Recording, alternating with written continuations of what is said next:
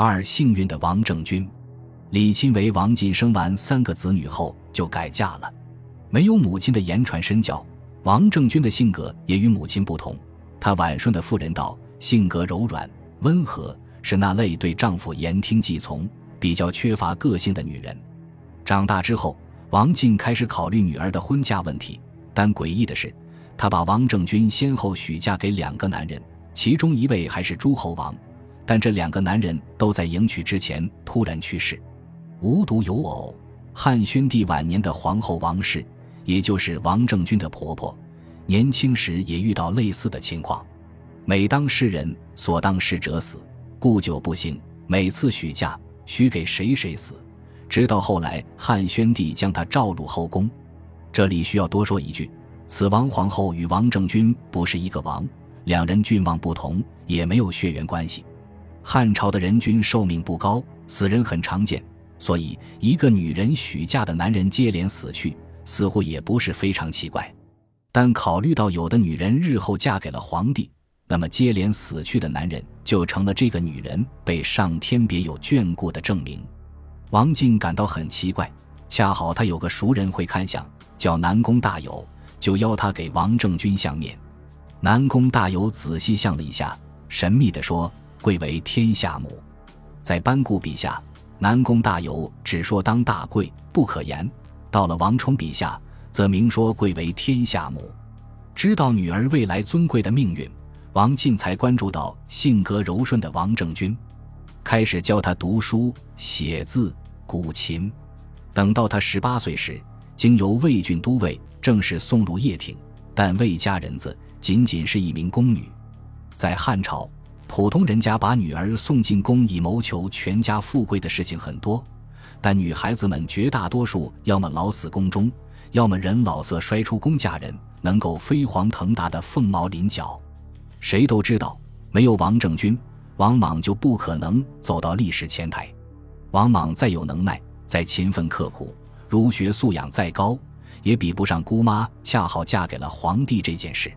与那些可怕的后宫争斗相比，王政君却仅凭幸运顺利成为天下母。其幸运之大、之多、之重。令人不得不相信，上天的确会降下祥瑞。入宫之初，王政君只是个后宫的宫女，既没有绝色美貌，也没有出众才能，与太子更无任何理由建立关系。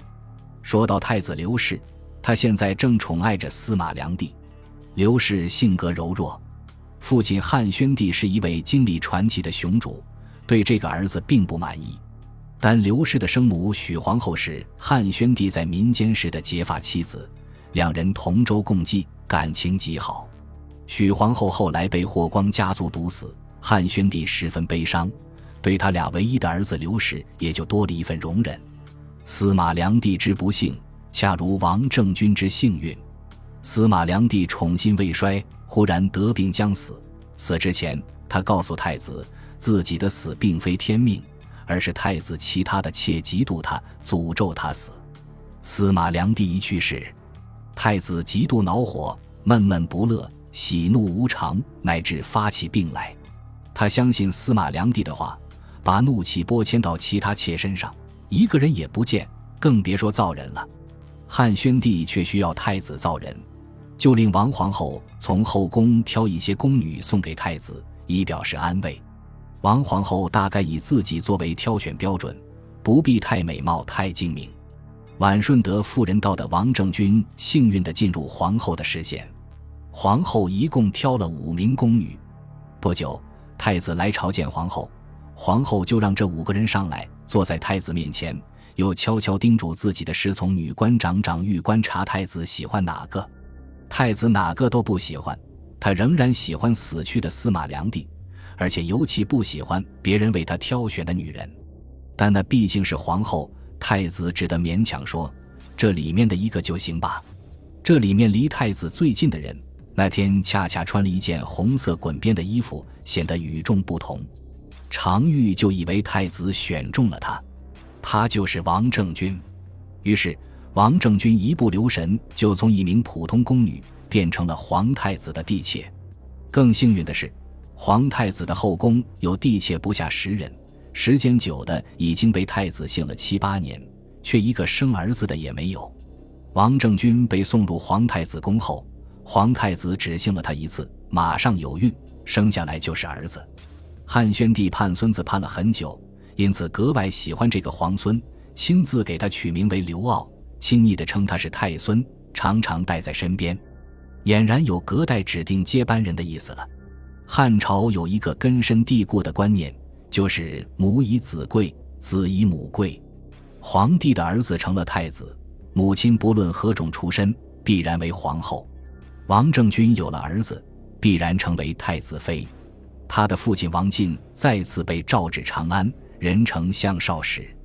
这虽是个低级官吏，但王进在这个职位上等待的不是丞相府的升迁，而是女儿的蜕变。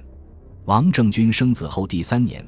汉宣帝因为前几年新丰县出现了黄龙，是一个令人振奋的祥瑞，就改元为黄龙元年。也是在这一年，未央宫里下厨的一只母鸡长出了公鸡的羽毛，虽然不能像公鸡那样打鸣，但有公鸡的模样。就在黄龙元年，汉宣帝崩，皇太子刘氏即位，即汉元帝。他即位后，改元为初元元年，无独有偶。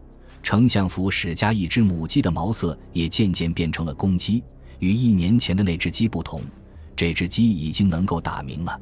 王进恰恰就是丞相少时，许多年之后，人们才意识到母鸡变成公鸡，正是王室崛起和刘氏衰落的征象。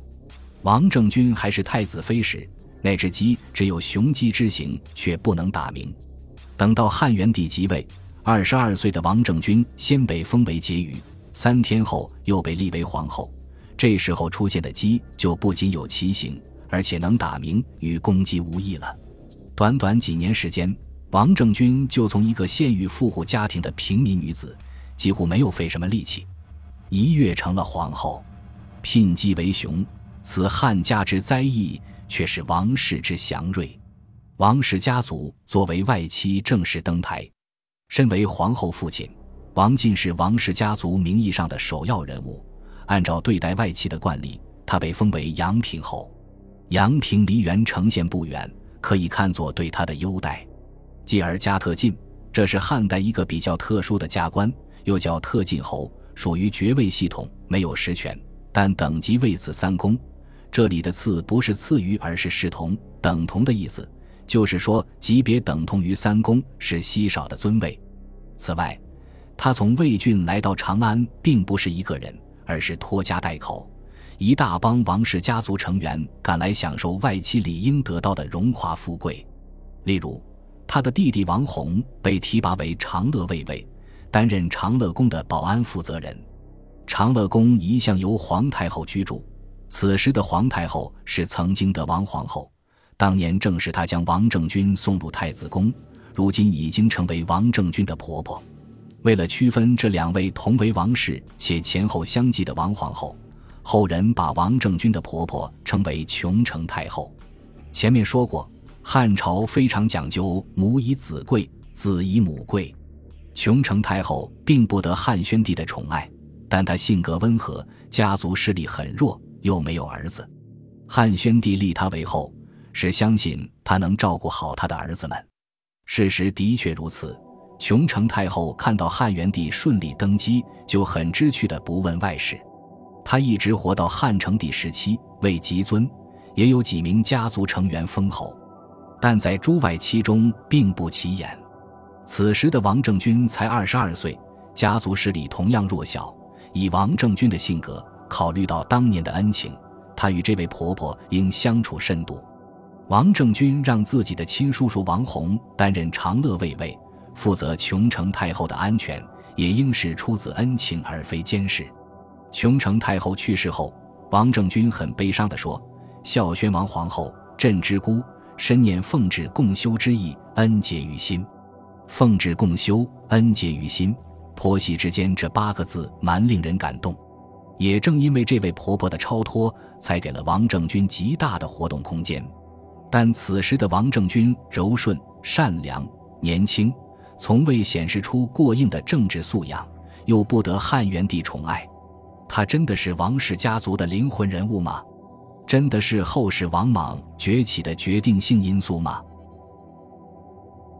本集播放完毕，感谢您的收听，喜欢请订阅加关注，主页有更多精彩内容。